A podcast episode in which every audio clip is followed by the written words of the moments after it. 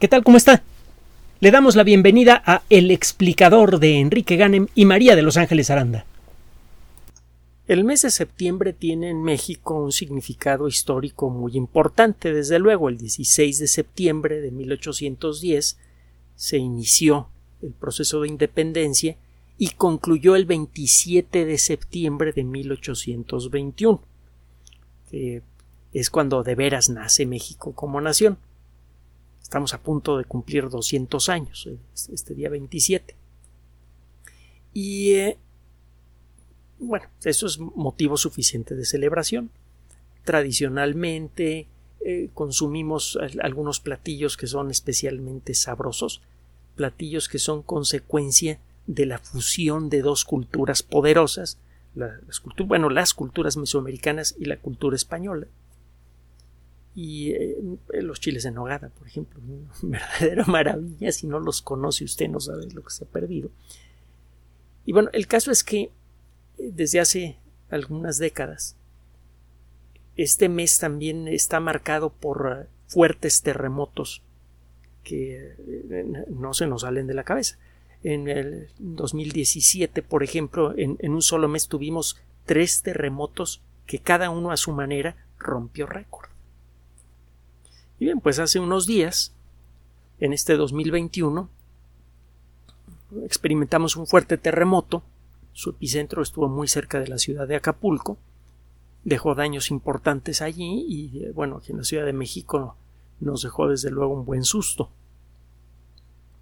Y durante este terremoto ocurrió un fenómeno que eh, ha llamado la atención de mucha gente. En muchos videos publicados en YouTube y en otros sitios similares, en Vimeo, etc., se ven unos fuertes destellos azulados en distintos puntos de la ciudad. ¿Cuál es la naturaleza de estos destellos? Mire, el eh, dar una respuesta específica para este caso es un tanto difícil por esto.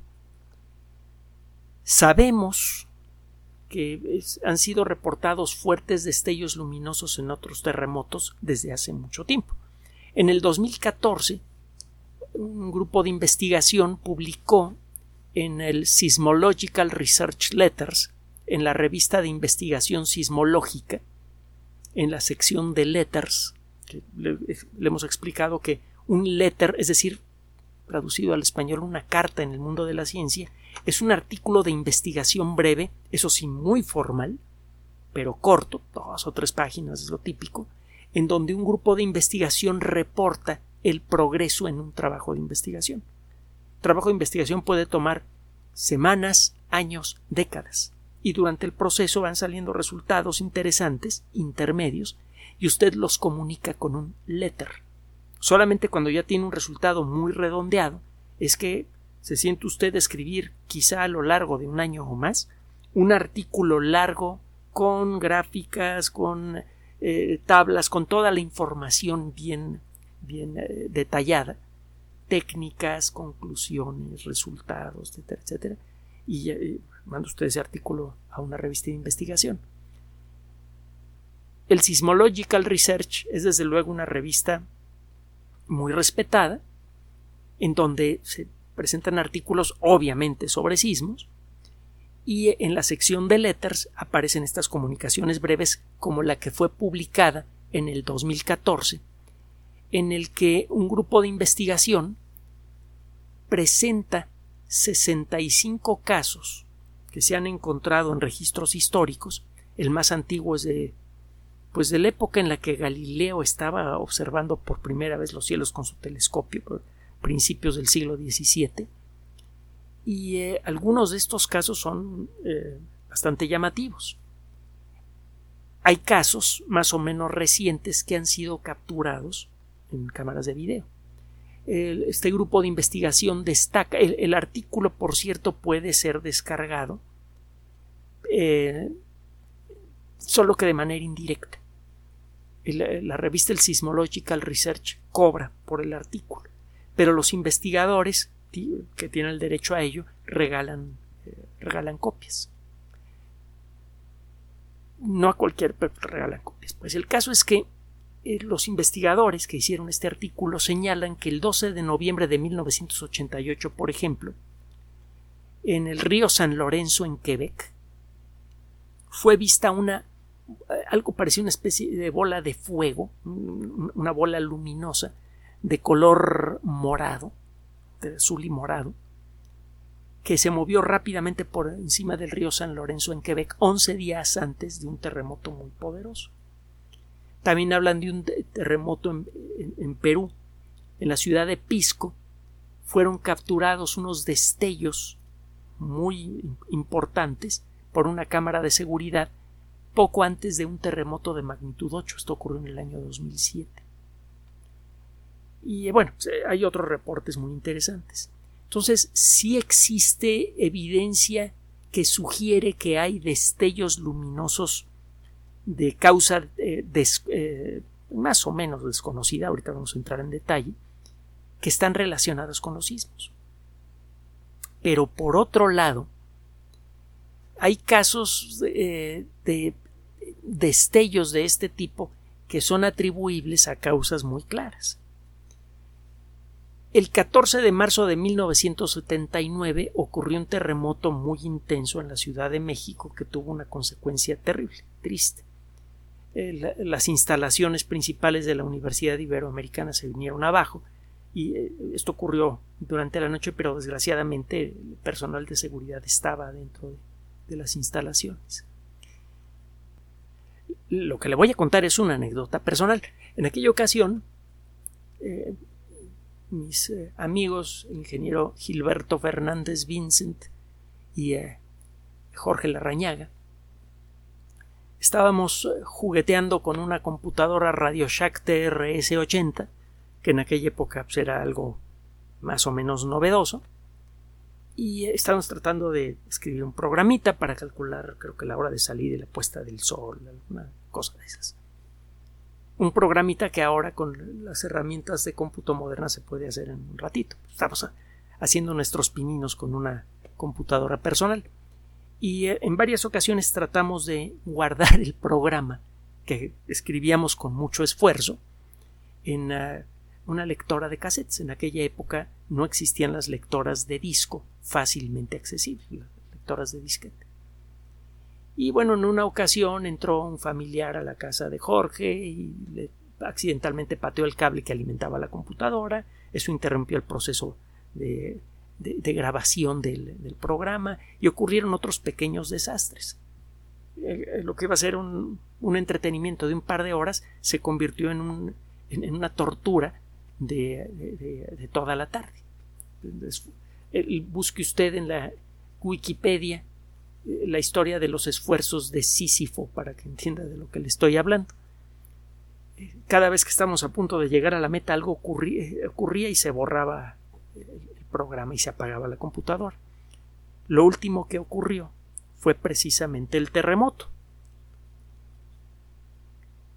A la mitad del sismo escuchamos un ruido muy fuerte, muy intenso.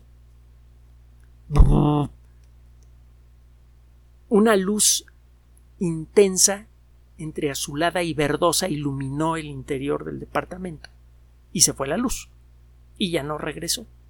Lo que sucedió es que como consecuencia del terremoto los cables que alimentaban a un transformador que se encontraba justo a un pequeño transformador que se encontraba justo a la altura de una de las ventanas del lugar en donde estábamos hizo corto. Los cables se juntaron, el transformador hizo corto, se quemó y produjo un destello luminoso muy intenso y un ruido muy intenso también. El color azulado venía de la chispa eléctrica producida por el corto y el color verdoso que a veces se adivinaba provenía del cobre supercalentado por la chispa eléctrica. Cuando usted calienta algo con cobre, los átomos de cobre absorben esa energía y la emiten en forma de una luz verde brillante. Si usted toma un poquito de sulfato de cobre, que es una sustancia azul, que todavía se vende por allí para usarla como purgante no es buena idea y mejores formas de aplicar un purgante, pero bueno, si tomas un poquito de sulfato de cobre y lo deja caer en la vela de una flama, verá que esa sustancia azul al quemarse produce una luz verde muy bonita, muy intensa. Es claro que muchos de los destellos luminosos que se vieron en la Ciudad de México son de naturaleza eléctrica. Hay muchísimos transformadores, muchísimos cables que pueden producir cortos como estos. Y en varios de los videos publicados en YouTube se ven esos destellos muy intensos y la luz se va inmediatamente. Obviamente están relacionados los destellos con la pérdida de la energía eléctrica. Entonces, en la mayoría de los casos, cuando menos, sobre todo en los casos que ocurren en grandes ciudades, estos destellos intensos muy probablemente son consecuencia de cortos producidos por el contacto de cables eh, suspendidos, de, cables en catenaria. Se llama catenaria a cualquier a una figura igual a la que produce una cadena que es colgada de sus dos extremos. Por ejemplo, la figura que traza un, eh, un, cable eléctrico entre los dos postes que lo sostienen es una catenaria. Y cuando tiembla, pues esa catenaria empieza a columpiarse y si hay dos cables muy cerca uno de otro pueden llegar a entrar en contacto si el aislamiento no es el apropiado o es insuficiente se produce un arco eléctrico, una, una descarga eléctrica muy intensa. Bueno, entonces, este fenómeno en muchos casos podría tener una explicación muy pedestre. Se trata de una descarga eléctrica producida por uh, este fenómeno que le acabo de comentar. Pero lo cierto también es que existen casos bien documentados de descargas de luz muy brillantes que suceden como consecuencia de sismos y que no se pueden asociar directamente a cortos eléctricos. Por ejemplo, los casos reportados en el siglo XIX, los casos reportados en el siglo XVII. ¿Cuál podría ser la causa de estos fenómenos? No lo sabemos. Si usted enfrenta, eh, enfrenta si usted consulta la página, por ejemplo, del United States Geological Survey, USGS, el Servicio Geológico de los Estados Unidos, usted va a encontrar que se aproximan a, este, a esta situación con mucho eh, con mucha precaución. No dan su brazo a torcer ni dicen todos los, los destellos luminosos son causados por arcos eléctricos, ni dicen tampoco que es claro que, existen destellos de luz naturales producidos de alguna manera por los sismos. La realidad es que los sismos ocurren tan rápido y de manera tan impredecible que no hay forma de establecer un aparato de, eh, de investigación que pueda capturar la luz producida por uno de estos destellos y eh, analizarla, descomponerla en un espectro y ver de, qué se trata. ¿Existe alguna explicación geológica potencial para este fenómeno? Sí. Por ejemplo, está el caso de la eh, piezoelectricidad. Cuando usted toma algún material y lo tuerce, cuando le cambia de forma, usted está gastando energía para torcer a este material si esa energía no es suficiente para romper al material, el material recupera su forma. Y al hacerlo, se deshace de la energía que usted gastó para distorsionarlo.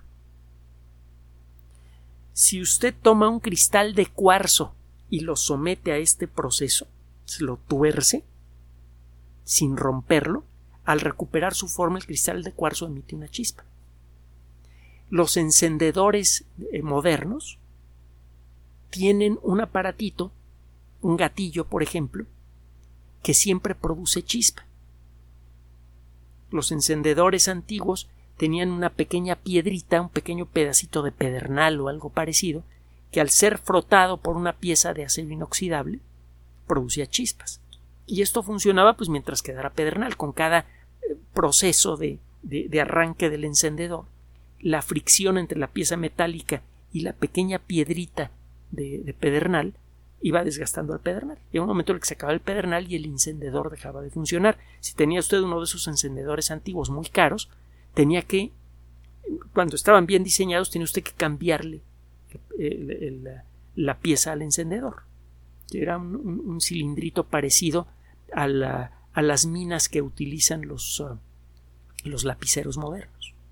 Pero si el encendedor no estaba bien diseñado, tenía usted que llevarlo con un relojero o alguien que tuviera un, talento y herramientas similares para que lo desarmara y pudiera ponerle la pieza correspondiente. Bueno, en los encendedores nuevos ya no encuentra usted eso.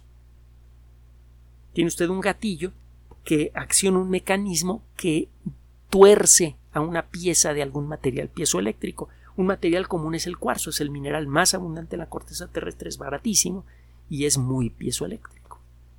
Hay otros materiales, desde luego. Por cierto, la piezoelectricidad fue descubierta por eh, Pierre, eh, bueno, por los hermanos Curie, uno de ellos Pierre.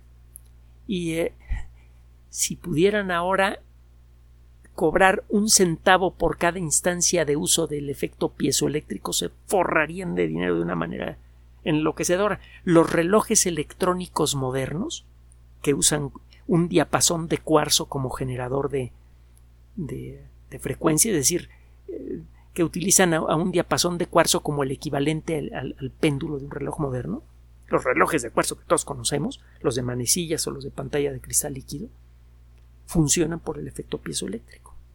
Imagínese lo que se lo que podría valer para los hermanos eh, eh, para los hermanos Curie el cobrar un centavo por cada reloj de cuarzo que ha sido construido desde que existe la tecnología.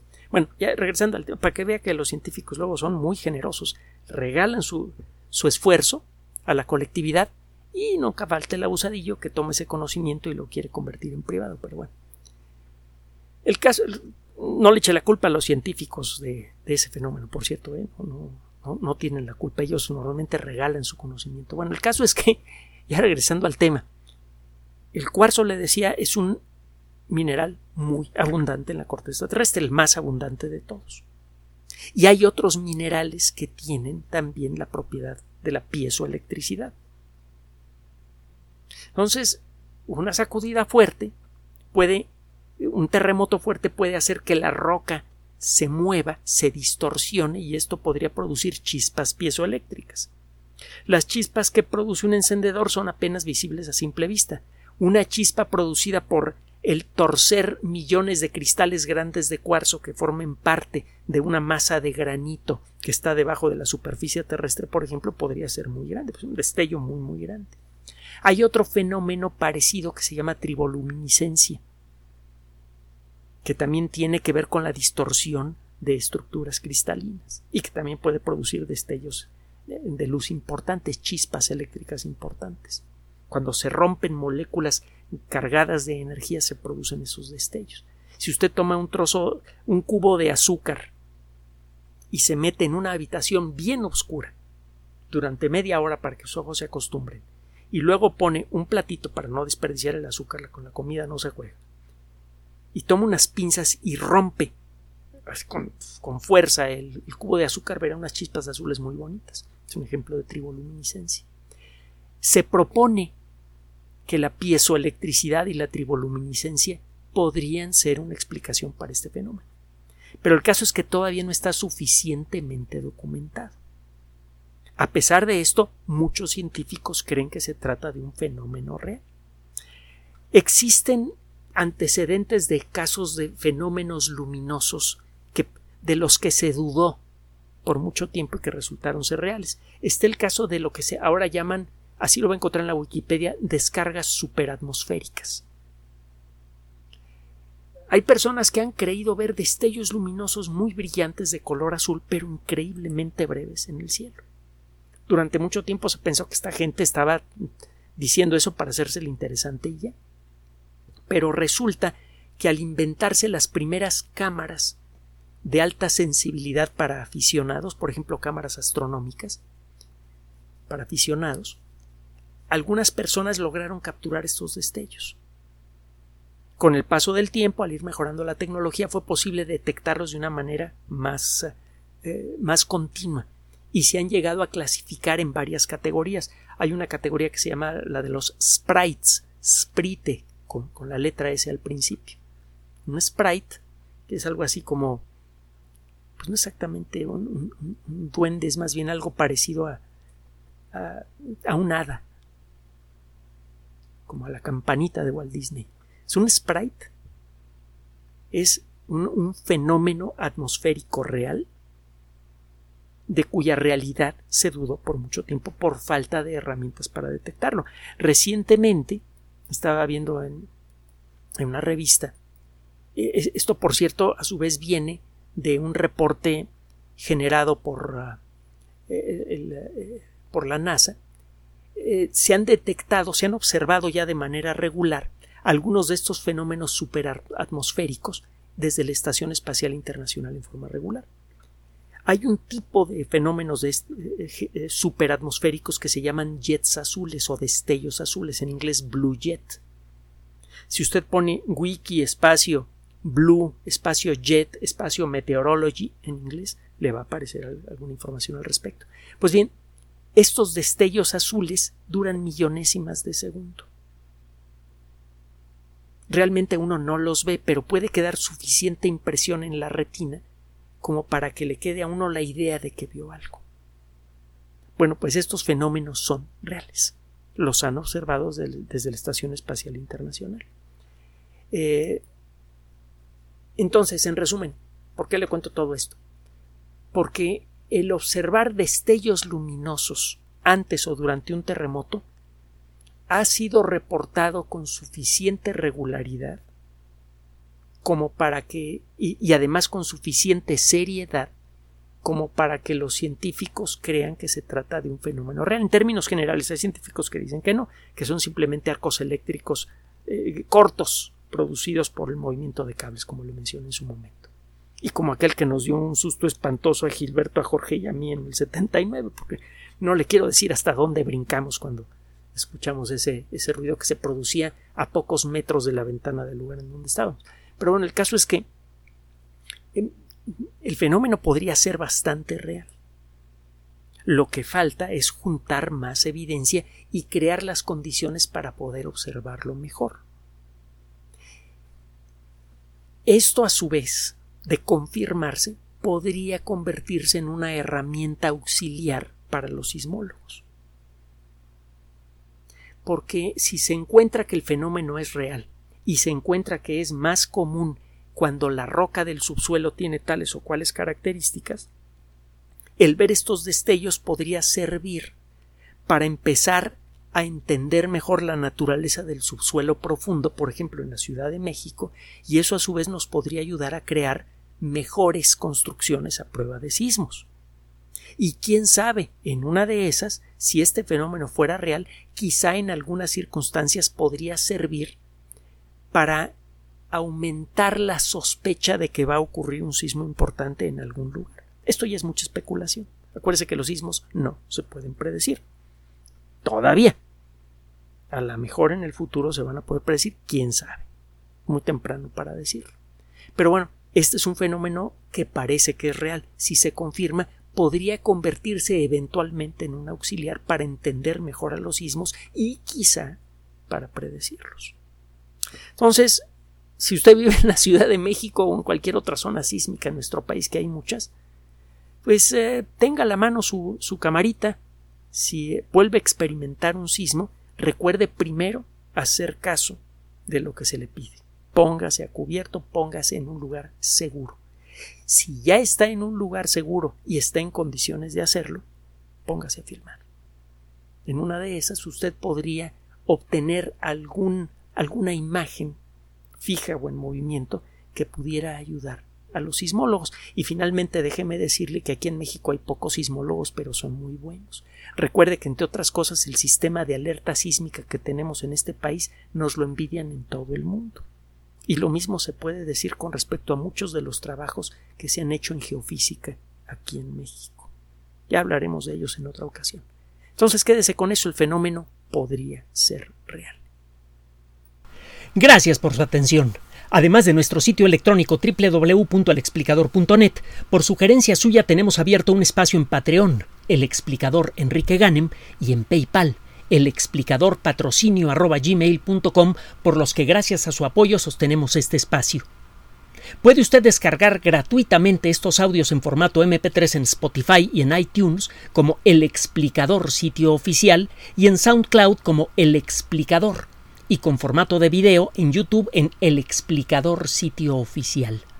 Recuerden nuestras redes sociales de siempre, Twitter Enrique-Ganem y en Facebook Enrique Ganem sitio oficial, El Explicador y los grupos que usted ya conoce. Finalmente, El Explicador siempre somos María de Los Ángeles Aranda y Enrique Ganem. Gracias.